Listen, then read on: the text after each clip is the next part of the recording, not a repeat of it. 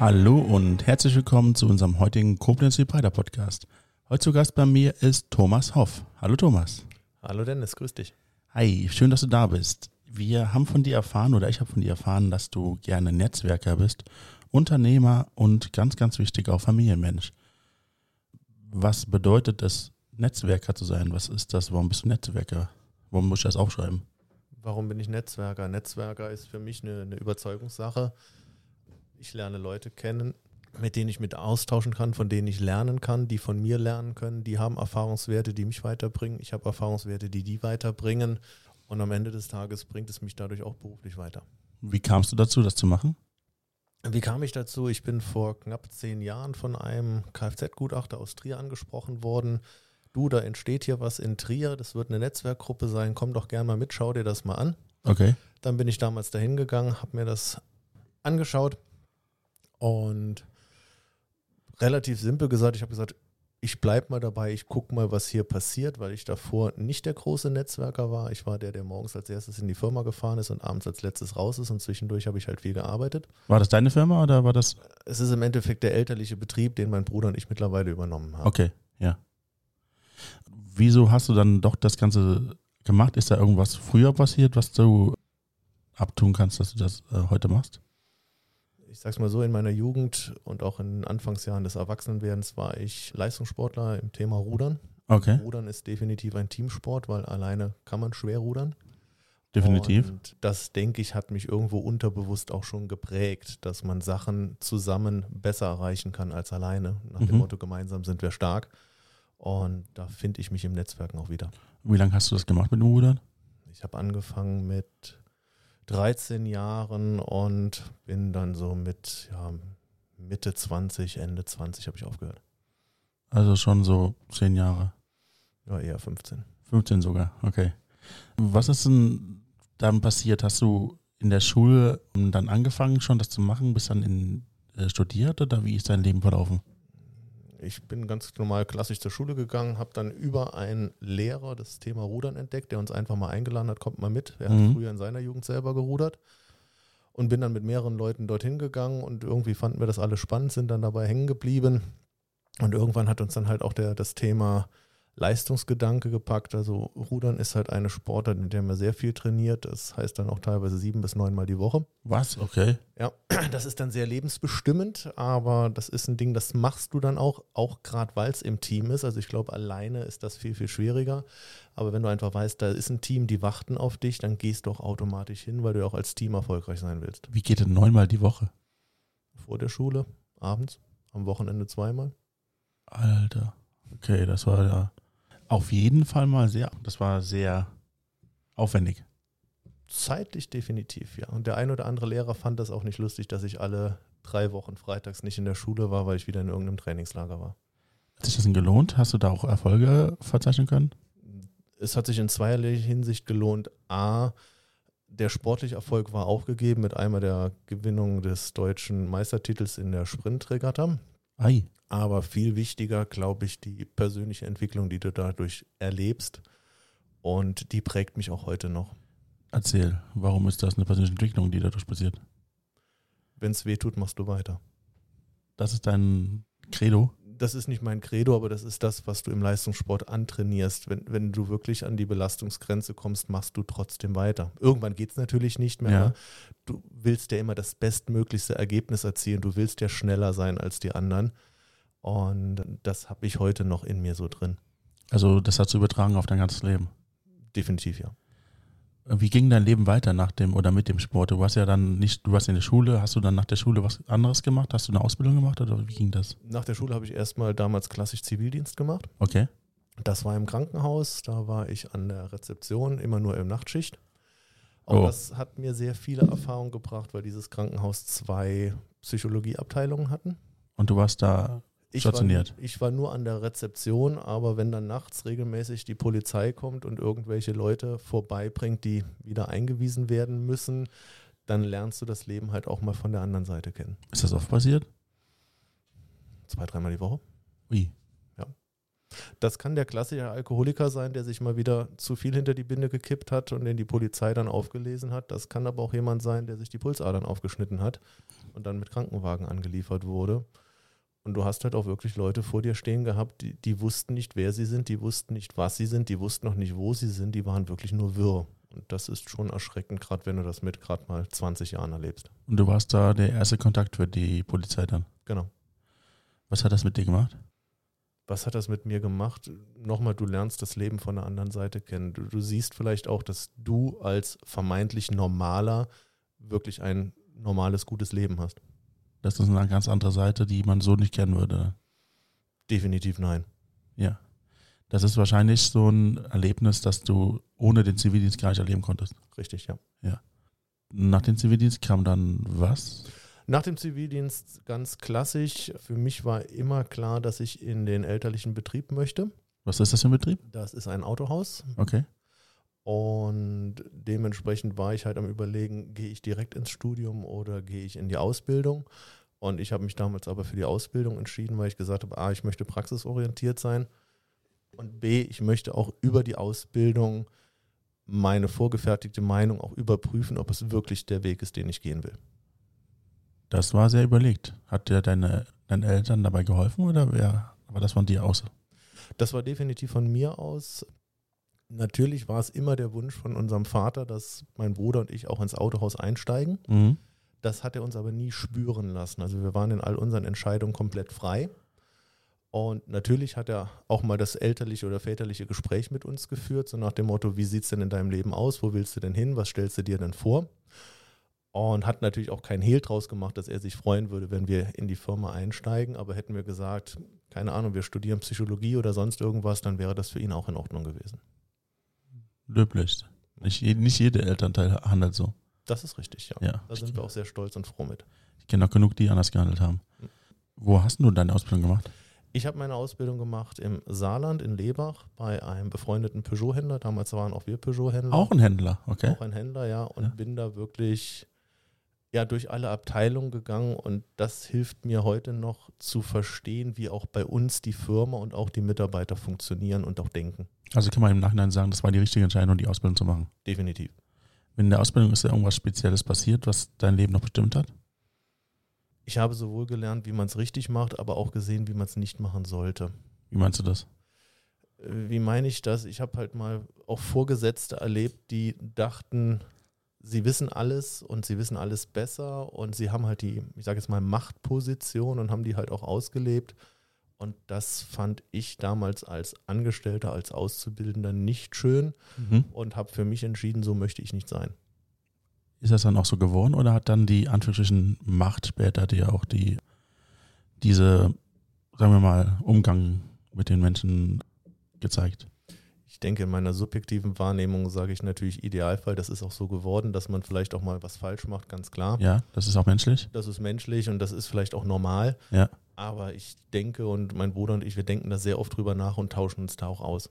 Also reflektiert ihr täglich, äh, nicht täglich, aber schon in Ja. gewissen Abständen. Genau, definitiv, weil das ist für uns sehr, sehr wichtig, weil heutzutage ist nun mal auch das Personal der wichtigste Faktor in deinem Unternehmen. Und bevor du, sage ich mal, jemanden verlierst, nur weil du mal vielleicht die falsche Antwort gegeben hast oder eine falsche Entscheidung getroffen hast, denkst du lieber zweimal drüber nach. Warum sagst du heutzutage, war das mal nicht so? Ich denke, dass wir heutzutage einen absoluten Arbeitnehmermarkt haben. Der Ja. Arbeitnehmer kann sich definitiv aussuchen, wo er arbeiten möchte. Und das war vor 20 Jahren andersrum. Da, im Zweifelsfall, wenn jemand gegangen ist, hattest du noch zwei andere, die gerne gekommen sind. Woran liegt das? Das ist der allgemeine Trend in allen Branchen. Wir haben einen Fachkräftemangel in ganz Deutschland, Okay. über alle Gewerke hinweg. Und da sind auch leider wir nicht verschont von. Also hat das irgendwie auch mit der Entwicklung zu tun oder wurde was falsch gemacht wahrscheinlich?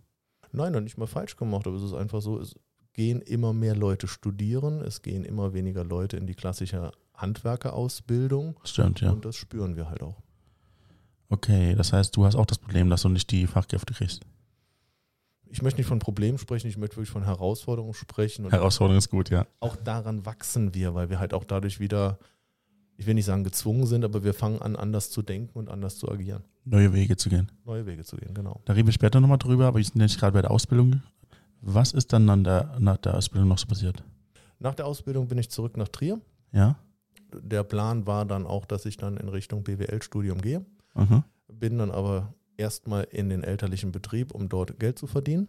Okay. Also hast den, Au- die Ausbildung hast du fertig gemacht und hast Genau. in, in dem Betrieb mit dem Ausbildungsberuf verarbeitet. Genau. Was war das für ein Beruf? Automobilkaufmann. Das heißt, du hast Autos verkauft. Nein, Automobilkaufmann verkauft auch Autos, aber der Automobilkaufmann ist ähnlich dem Bürokaufmann, aber auf die Automobilbranche zugeschnitten. Okay. Das heißt, du gehst durchs Ersatzteillager, du gehst durch die Buchhaltung, du gehst durch die Serviceannahmen und ja, du arbeitest auch im Verkauf. Und der Werkstatt? War ich definitiv auch, Ja. äh, weil ich da selber Wert drauf gelegt hatte. Ich bin selber kein Techniker, aber ich habe ein technisches Verständnis und ich habe mich natürlich auch sehr oft mit den Technikern ausgetauscht, um einfach zu wissen, wie funktioniert die Werkstatt, wie ticken die Leute in der Werkstatt, weil ich ja wusste, irgendwann brauche ich dieses Wissen. Definitiv. Das heißt, du hast erstmal ein bisschen Geld verdient. Genau. Wann hat das aufgehört? Das hat nie aufgehört, weil ich mich dann entschieden habe, im Autohaus zu bleiben Okay. und habe dann angefangen, berufsbegleitend zu studieren. Also neben dem Beruf noch, Genau. das ist aber sehr anfordernd, oder? Das ist sehr anfordernd und das endete auch darin, dass ich das nach vier Semestern abgebrochen habe. Das heißt, du hast vier Semester was studiert? BWL. Das war zu viel am Ende. Das war nicht zu viel, aber die Zeiten haben einfach nicht gepasst, weil das Studium war freitags abends und samstags morgens. Ja? Samstags morgens ist im Autohaus der Großkampftag, sprich, da kommen die meisten Kaufinteressenten. Und dann sitzt du in der Uni und dann hast du vielleicht auch mal einen Dozenten, der Sachen erzählt, wo du sagst, pff, ist jetzt nicht so prickelnd, aber im Laden werde ich gebraucht. Und das war dann irgendwann für mich die Entscheidung zu sagen, der Laden ist mir wichtiger als das Studium. Bedeutet also, du hast das Studium nicht zu Ende gebracht, hast du was weiter studiert oder Nein. kam das nicht so? Das heißt, du bist äh, ausgebildeter Automobilkaufmann und hast dann im Betrieb deinen Eltern gearbeitet, hast versucht, das Studium zu machen, hast das abgebrochen und bist dann mit dem gleichen Beruf wieder zurückgekommen. Oder warst sowieso im Betrieb gewesen?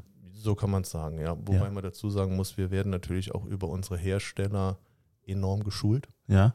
Und das ist dann aus meiner Sicht zielführender als jetzt ein allgemeines BWL-Studium, weil wir halt in Thema Marketing, Recht im Autohaus, Vertriebsmöglichkeiten geschult werden auf die Autobranche. Ich würde jetzt nicht behaupten, dass du, weil du das Studium nicht geschafft hast, nicht in der Lage wärst, ein Unternehmen zu führen oder mehrere Unternehmen zu führen, sondern eher, dass es andersrum gar nicht notwendig ist. Hast du ja schon erklärt, dass du schon durch die Arbeit selber viel gelernt hast. Ja, das kann man so bestätigen. Ja. Aber ich denke, es ist auch eine Typsache. Der eine sagt, ich, ich will das unbedingt studiert haben, weil ich dann nochmal tieferes Wissen habe. Der andere ist vielleicht mehr der Praktiker. Ich glaube, da muss jeder seinen eigenen Weg finden. Eigener Weg finden, gutes Stichwort. Du hast schon geredet davon, dass du Familienmensch bist. Wie hat sich denn deine Familie entwickelt? Warst du da schon zu dem Zeitpunkt in der Familienplanung? Nein, meine Familienplanung hat sehr, sehr spät angefangen. Das Okay. heißt, ich bin das erste Mal mit 41 Jahren Vater geworden, sprich vor vier Jahren Mhm. Und dann vor zwei Jahren nochmal. Das heißt, wir haben noch eine sehr, sehr, Sehr junge. Familie mit allem, was dazugehört, auch mal dem nächtlichen Geschrei. Aber da müssen wir alle durch. Vermutlich ist es auch aber trotzdem das Schönste, was du da leben kannst. Absolut. Also ich möchte mit nichts tauschen. Wann hast du deine Frau kennengelernt, wenn ich fragen darf? Vor elf Jahren. Vor elf Jahren. Das ist jetzt, warte, das war 2011. Ende Ja. 2011. Da warst du im elterlichen Betrieb und war die Ausbildung schon zu Ende? Das war schon lange erledigt. Da war ich ja schon im Endeffekt, ich bin 99 in die Firma gekommen, sprich ich war schon zwölf Ah. Jahre im Betrieb. Zwölf Jahre schon im Betrieb. Ja. Hast du sie auch da kennengelernt? Nein. Nee? Wie ist das passiert, wenn ich fragen darf? Kannst du gerne fragen. Wir haben uns über den Sport kennengelernt, ausnahmsweise nicht rudern, sondern als ich meine Ruderkarriere dann ein bisschen zurückgefahren habe, bin ich mit einem Gutes, Kollegen, gute Wortwahl, nicht zurückgefahren. Nein, wir sind irgendwie zum Badminton gekommen. Frag mich nicht, wieso. Badminton. Ja, Wie- Rudern, Badminton, das hat doch nichts miteinander zu tun. das ist genau das ist der Trick dabei. Du willst ja nicht das machen, was du schon immer gemacht hast. Du willst ja auch mal was Neues ausprobieren. Ja. Das war am Anfang, war das eigentlich auch erst nur so ein bisschen Hobby, bis ich dann festgestellt habe, hoppla, du bist jetzt diese Woche schon zum fünften Mal auf dem Platz. Ah, das kennen wir ja schon vorher, ne? Äh, Ja, es ist, kommt immer wieder so. Ja. Und interessanterweise hat meine Frau in der Gruppe vor uns gespielt. Sprich, wenn sie vom Platz gekommen ist, bin ich auf den Platz gegangen und so kam man irgendwie ins Gespräch. Also war sie auch Badmintonerin. Genau. Kann man das so sagen? Ja, kann man so sagen. Bestimmt. Grammatikalisch richtig. Hat sie auch Badminton gespielt. So kann man sie, Genau. Sehr schön. Das heißt, hat sich dann irgendwann das auch geändert? Ich meine, du hast gesagt, du bist dann vor zehn Jahren, also ein Jahr später, zum Netzwerken gekommen. Wie äh, warst du da immer noch der eingestellte Auszubildende oder hast du da schon den Betrieb übernommen? Da hatte ich den Betrieb und meinen Bruder schon komplett übernommen. Okay. Sowohl in der Funktion als auch auf dem Papier. Wann ist das passiert? Das fing schon an 2001. 2001. Ja. Was hat das mit dir gemacht? Also bist du daran gewachsen oder wie ist das passiert? Gab es da Holperstellen? Was ist, wie kam das dazu? Wie kam das dazu? Das war relativ simpel. Mein Vater hat uns ins Büro gerufen, hat gesagt, Jungs, heute ist Freitag, ich bin 59 Jahre alt. Ich muss bald eine Entscheidung treffen. Deswegen die Frage an euch, möchtet ihr den Betrieb übernehmen? Ihr habt bis Montagmorgen Zeit, dann hätte ich gern von euch eine Antwort. Schönes Wochenende. Mhm. Darauf antwortete ich nur, ich brauche nicht bis Montag, sondern für mich ist das klar. Und mein Bruder nickte auch. Und fünf Sekunden später war dann am Telefon schon der Steuerberater, mit dem wir einen Termin vereinbart haben, um zu besprechen, wie wir halt geschickt die Firmenanteile weitergeben. Moment, war das vorher kein Thema? Kam der so zufällig zu euch und hat gesagt oder hat, das, hat sich das irgendwie aufgebaut? Da hat er nicht von jetzt auf gleich, keine Ahnung, kam jetzt von Toilette, hat sich Hände gewaschen und gesagt, ach ja, dort will ich jetzt nicht die nächsten zehn Jahre weitermachen, lass die Jungs machen. Aus unserer Sicht kam das genauso. Echt? Okay, also hast du keine Idee gehabt, dass das vorher so passiert? Es war eigentlich nie angesprochen und nie ausgesprochen, aber Okay. für mich war es klar und für meinen Vater war es auch klar und in dem Moment haben wir uns halt committed. Sehr schön. Und dann warst du auf einmal nicht mehr der Auszubildende, der fertig Auszubildende, der da Autos verkauft hat, sondern warst dann der Besitzer dieses Unternehmens, Mitbesitzer. Mitbesitzer. äh, im Endeffekt zu dritt. Also es ist jetzt nicht so, dass unser Vater von heute auf morgen gesagt hat, hier habt ihr alles, ich bin weg. Also Ja. Im Gegenteil, und Okay. da sind wir auch sehr, sehr dankbar für. Er ist auch heute mit seinen 81 Jahren noch täglich im Betrieb. Ist ja auch sein Betrieb, ne? Es ist sein Baby, es ist sein Betrieb. Ja. Und äh, wenn ich sage, täglich ist er da, dann ist das mal eine Stunde, dann ist das mal zwei Stunden. Und das ergibt für uns aber auch die Möglichkeit, dass wir nicht immer da sein müssen. Das heißt, wenn wir mal irgendwie einen anderen Termin haben, so wie jetzt heute hier bei dir, Ja. Dann sitze ich hier ganz entspannt, weil ich weiß, es ist trotzdem jemand von unserer Familie, von der Geschäftsleitung im Geschäft. Dann auch dein Bruder. Genau. Genau. Du bist jetzt Chef. Was hat das mit dir gemacht oder hat sich das nicht geändert? Also, ich meine, die Leute kommen auf einmal zu dir oder hat sich das schon früher so ergeben? Du hast neue Entscheidungen zu treffen, du musst unternehmerische Entscheidungen treffen, du musst ganz anders handeln. Was ist passiert? Oder hat sich nichts geändert? Gefühlt hat sich nichts geändert, weil ich eigentlich mit dem Einstieg in den Betrieb schon so gedacht habe. Weil ich vielleicht auch, weil es ein Familienbetrieb ist und weil ich natürlich auch in meiner Kindheit meinen Vater beobachten konnte, schon sehr früh gelernt habe, was es heißt, Chef zu sein. Okay. Weil Chef heißt es nicht, ich habe hier das Sagen und ich mache, was ich möchte, sondern Chef heißt, ich habe die Verantwortung für die Firma, ich habe die Verantwortung für das Personal und ich muss die Entscheidungen so treffen, wie sie am sinnvollsten für Personal und Firma sind. Für mich ist es aber grundverschieden zu dem, was du vorher getan hast. Weil du hast vorher nicht die Verantwortung gehabt. So betrachtet ja, ist mir aber nie so vorgekommen. Das spricht für dich, ehrlich gesagt. Weil wir hatten schon mehrere Gäste hier und auch viele haben dieses New Work-Prinzip erklärt. Und du hast bis jetzt eigentlich kommuniziert, dass du auf diese flachen Hierarchien stehst Mhm. Und dass es dir wichtig ist, dass deine äh, Mitarbeiter auch so gefördert werden, dass sie im Unternehmen bleiben. Definitiv, davon leben wir, davon lebt unsere Kundschaft. Das macht uns als Familienbetrieb aus. Deswegen freue ich mich, dass du, oder ich wundere mich nicht darüber, dass du sagst, okay, für mich hat sich nicht wirklich geändert, weil es ist genauso wie vorher. Ich meine, die Leute haben den Respekt vor dir, die Leute sagen, okay, wir wissen, dass das der Chef ist, aber die würden jetzt auch nicht Larifari mit dir umgehen oder mit dir in einem Ton reden, der nicht dir deiner Würde entspricht. Das ist tatsächlich nie passiert. Auch vorher nicht. Auch vorher nicht. Wahrscheinlich auch, als du Sohn des Chefs warst. Kann sein. Vor zehn Jahren hat dann, vor zehn Jahren, das haben wir schon besprochen, hat dann auf einmal was anderes angefangen. Wie kam es jetzt wirklich dazu? Du hast gesagt, da wurdest du angesprochen, hey, komm noch mit, wir machen hier ein Netzwerk, lass mal gucken. Und du hattest eigentlich keinen Bock darauf. Nee, kein Bock ist nicht das richtige Wort, sondern ich habe gesagt, ich schaue mir das einfach mal an. Ah, okay. Und es war wirklich erstmal ein Versuch. Komm, wir gehen mal hin, komm, wir gucken mal, was da passiert. Was haben wir dann erlebt? Wir haben plötzlich andere Unternehmer kennengelernt, vielleicht auch auf einer anderen Ebene, auch Mhm. auf einer persönlichen Ebene.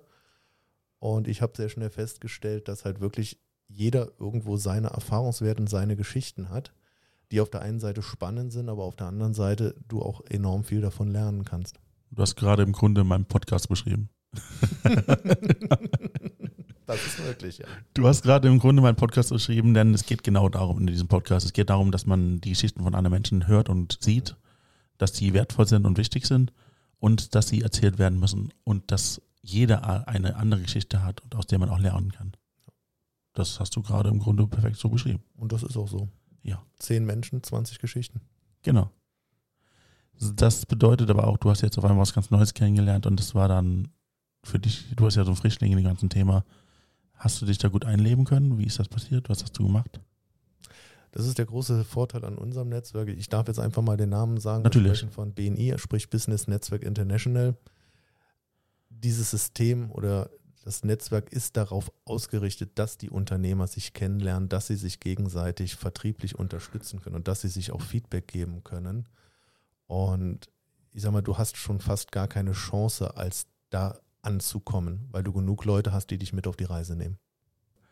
Was hat das denn gebracht für dein Unternehmen? Hast du dadurch irgendwelche Vorteile bekommen oder hast du dir nur die Geschichten anhören dürfen? Das hat mir mehrere Vorteile gebracht. Also zum einen verkaufen wir aktiv Autos über dieses Netzwerk. Okay. Das ist auch Sinn und Zweck des Netzwerkes. Also wir sprechen vom weltweit größten Empfehlungsmarketing-Netzwerk. Okay. Das heißt, wir haben die Intention, die Dienstleistung oder die Produkte der anderen bei unseren Kunden zu platzieren oder zu empfehlen. Das heißt, wir machen Umsatz darüber, egal ob in der Werkstatt oder auch im Verkauf. Wenn du aber auch mal eine Idee hast, was du bei dir in der Firma umstellen willst, dann frage ich auch gerne mal bei Kollegen, hör mal, ich habe die und die Idee, was haltet ihr davon? Wie würdet ihr das umsetzen? Und da kriegst du wirklich unterschiedlichste Sichtweisen. Das kann dann mal sein, dass einer sagt, ey, super coole Idee, aber denk bitte noch an das und das. Okay. Oder du, die Idee hatte ich auch schon mal und ich bin an dem und dem Punkt gescheitert. Nimm einfach nur die Information mit, dass du nicht an derselben Stelle scheiterst. Dann habe ich mal eine kritische Frage. Du sagst, man empfiehlt innerhalb des Netzwerks dann Leute weiter. Und ist das denn so, dass man innerhalb des Netzwerks da auch spezielle Rabatte hat? Oder ist, zahlt man immer das große, äh, den normalen Betrag von dem, was man eigentlich möchte? Wenn ich jetzt wieder in die Werkstatt komme, ist das ja ein, keine Ahnung, im Autohaus ist es eher teurer als bei Nicht-Autohäusern in der Regel. Müsste ich dann zu dir dann kommen, das bezahlen? Oder bist du dann in der Lage, auch einen speziellen Rabatt zu geben, sodass das nicht unbedingt so wirkt, als dass man sagt, okay, ich gehe ins Netzwerk, die müssen dann sowieso alle zu mir kommen und dann bei mir diese ganzen Leistungen in Anspruch nehmen? Oder wie funktioniert das? Und vielleicht erstmal zur Aufklärung, es geht mir nicht darum, dass meine Kollegen aus meinem BNI-Chapter ihre Autos bei mir kaufen, Ja, sondern es geht mir darum, dass die Kollegen meine Autos bei ihren Kontakten ins Gespräch bringen. Beim Nachbarn, beim Geschäftspartner, Okay. bei wem auch immer. Und wenn die dann tatsächlich zu uns kommen, werden die behandelt wie jeder andere Kunde auch. okay. Die bekommen das Auto nicht günstiger, die bekommen das Auto aber auch nicht teurer, denn wir sind ein absolut provisionsfreies Netzwerk. Das ist Mhm. auch sehr, sehr wichtig. Das heißt, wir leben davon, uns gegenseitig zu empfehlen. Was dann aber aus der Empfehlung wird, hat dann jeder für sich in der Hand. Sehr gut. Was ist das, wenn du jetzt zum Beispiel einen BNI-Kollegen verkaufst? Ist das auch die gleiche Bedingung oder ist da sehr gut?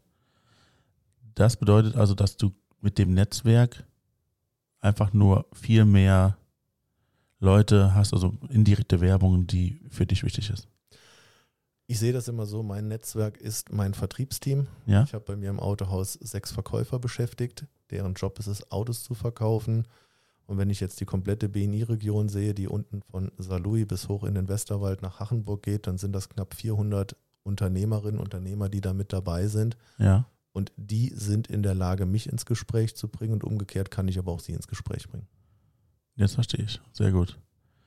Das heißt aber, du warst damals in einem ersten BNI-Chapter, Business National, Business Network International. Business Network International. War da mehr draus gewachsen oder ist das noch größer geworden? Oder Ich meine, ich weiß ja, was eigentlich, was du heute für eine, sagen wir mal, Position betriffst. Ja, ja, also was ist passiert? Wir hatten damals das Chapter in Trier. Das war auch das erste Chapter, sage ich mal, in, in der ganzen eben beschriebenen Großregion. Ja. Und zeitgleich haben wir auch mit unserer Firma, sprich mit dem Autohaus, den Schritt nach Koblenz gewagt, sprich eine Filiale aufzumachen. Mhm. Und ich persönlich war so von dem BNI-System überzeugt, dass ich gesagt habe, ich hätte das gerne auch in Koblenz weil es auch uns oder mich hier in Koblenz sehr schnell bekannter machen wird. Und ich kannte damals genau zwei Leute in Koblenz und die habe ich dann halt einfach mal angerufen und habe gesagt, hör mal, das und das habe ich vor, wollt ihr mich dabei unterstützen? Und die waren dann auch beide Feuer und Flamme. Und so sind wir dann losgelaufen und jeder hat die Kontakte angesprochen, die er kannte oder auch einfach mal fremde Unternehmer angesprochen und schlussendlich am Ende der Tage waren wir dann mit einem Chapter mit 60 Personen unterwegs. Sind die heute noch dabei, die zwei ersten Gründer? Die mit? sind beide noch dabei, ja. Ja, wer war das? Das war der Tobias Köhl und der Andreas Hess. Andreas Hess und Tobias Köhl. Genau. Das heißt, du hast dann ein eigenes Chapter in Koblenz eröffnet. Ich würde nicht sagen, dass es mein Chapter ist, sondern wir haben zusammen ein Chapter aufgebaut, in dem ich auch Mitglied war oder bin. Bist du da hauptsächlich jetzt drin oder ist immer noch Trier dein Hauptchapter? Mein Bruder ist im Trierer Chapter, ich bin im Koblenzer Chapter Mitglied. So, jetzt habt ihr zwei Chapter, hast du zwei Chapter mehr oder weniger besuchen dürfen. Hat sich da noch mehr draus entwickelt? Da hat sich noch viel mehr draus entwickelt und zwar gab es, oder es gibt ihn auch den Peter Blum. Ja. Das war auch in der BNI-Welt mein Vorgänger, sprich der sogenannte Exekutivdirektor. Was macht der Exekutivdirektor? Der Exekutivdirektor betreut und entwickelt die Region. Das Ganze ist aufgeteilt, sag mal, in zwei Schwerpunkte. Zum einen betreut er die Chapter, die schon im Bestand sind und sorgt dafür, dass die Mitglieder noch bessere Netzwerker werden über Trainings, über verschiedene Maßnahmen. Wie gehe ich an das Thema Netzwerken ran? Okay. Und auf der anderen Seite ist die Aufgabe des Exekutivdirektors auch dafür zu sorgen, dass noch neue Chapter in der Region gegründet werden, um möglichst viele Multiplikatoren für alle Mitglieder dazu gewinnen zu können. Wie kam es dazu, dass du der Gebietsdirektor geworden bist? Wie kam es dazu? Der Peter Blum verantwortete die Region Koblenz und die Region Trier. Ja. Das sind also zwei getrennte Regionen. Und er kam dann vor, jetzt muss ich lügen, knapp drei Jahren auf mich zu und meinte, du, die Region Trier ist für mich irgendwie zu weit weg. Mhm. Hast du nicht Interesse, das Ganze zu übernehmen? Und da ich weiß, wie viel Power in so einem Netzwerk ist und was es auch für uns als Autohaus bedeutet, war das für mich eine Selbstverständlichkeit, das zu machen. Und das habe ich auch bis heute nicht bereut. Wir haben also mittlerweile, damals waren es zwei Chapter in Trier, mittlerweile gibt es ein Chapter in Saarlouis, es gibt ein Chapter in Saarburg. Wir sind jetzt dabei, in Merzig ein Chapter aufzubauen und der nächste Startschuss ist gestern gefallen in St. Wendel. Auch da gibt es jetzt schon den ersten Interessenten. Okay. Und dann letztes Jahr, ich muss jetzt lügen, es war im September, im Oktober kam Peter Blum wieder auf mich zu, dass er aus persönlichen Gründen die Region Koblenz auch abgeben möchte. Mhm. Und das war aus meiner Sicht der logische Schritt, das dann auch zu machen, weil die beiden Regionen waren vorher schon zusammen. Jetzt sind sie wieder zusammen und ich sehe in dieser Region das größte Potenzial darüber, dass wir tatsächlich ja, knapp 400 Multiplikatoren haben, die aber wirklich auch auf einer großen Distanz in der Region sind und meine Aufgabe sehe ich darin, dass ich die Leute aber miteinander verbinde. So ist es dann auch schon mal passiert, dass ich im Chapter in Sinzig war, dort jemanden kennengelernt habe und dann irgendwann festgestellt habe, Moment, wir haben in Saarburg jemanden, die beiden sollten mal miteinander telefonieren, die passen irgendwie zusammen, da kann sich was draus entwickeln. Okay. Und wie ist so ein Chapter aufgebaut? Gibt es da spezielle Rollen? Im Endeffekt ist es so, ein Chapter besteht aus 20 bis von mir ist auch gerne 80 Mitgliedern. Gibt es auch 80 Mitglieder, okay. Es gibt sogar, wenn du nach Indien gehst, Chapter, die sind dann irgendwo mit 150 Mitgliedern unterwegs. So groß ist das? Ja, aber Indien ist, glaube ich, alles ein bisschen größer als bei uns. Okay. Wie ist es? Wir haben ein sogenanntes Führungsteam, die verschiedene Aufgaben für das Chapter wahrnehmen. Die sind auch immer für ein Jahr aktiv, sprich, mhm. dann haben wir ein rollierendes System. Wir wollen also bewusst nicht der klassische Sportverein sein, wo dann der Vereinsvorsitzende schon die letzten 20 Jahre vorne gesessen hat und vielleicht gar nicht mehr viel mit der Basis zu tun hat, sondern wir wollen bewusst jedes Jahr einen Wechsel. Die Aufgaben sind auch vordefiniert, sodass auch jeder sich sehr schnell da reinarbeiten kann. Und Sinn und Zweck der ganzen Aufgaben ist es immer, das Netzwerken so professionell zu gestalten wie möglich. Das gilt aber nicht für die Direktoren.